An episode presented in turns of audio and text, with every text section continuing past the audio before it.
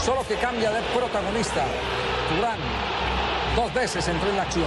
Primero para estrellarla en el palo y después para acompañar el rebote. Una pelota profunda para Juan Fran sentenciando esta jugada, el destino del eliminatoria. Señoras y señores, mañana 3 de la tarde, 40 minutos. Así cierra el gol Caracol la transmisión del juego que ha clasificado al Atlético de Madrid a la final histórica para los colchoneros después de 40 años en Liga de Campeones. Vamos con Cope. Deben estar enloquecidos nuestros compañeros de la radio española. ¿Qué ha pasado en el penalti? Cuéntanos un poco la historia. ¿Qué pasaba con el balón? Nada, porque ahí en la marca del penalti había un. Habla Diego Courtois. Costa. Diego Costa. La pelota estaba muy, muy A Costa, dentro, sí. eh, intentaba Diego Costa. Para dejar Núñez Buscate de los, de los jefes, pero bueno, eh, la verdad que, que no salió bien.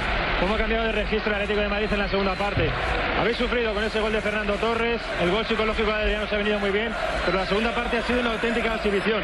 ¿Qué os ha dicho el Cholo en el descanso? Ah, bueno, creo que, que el equipo estaba tranquilo, ¿no? Torres marcó un gol, sabíamos que un gol nuestro valía doble, ¿no? Y la verdad que el equipo ha estado impresionante y un míster como Habla siempre. Diego Costa, Eh, el un gol goleador y total. estrella del Atlético de Madrid con los compañeros de Canal Plus, mientras vota el resto del equipo Antonio enfrente de su afición. Bota, bota, brinca, celebra. Bueno, están felices los españoles y no es para menos. El Atlético de Madrid será el rival del Real Madrid.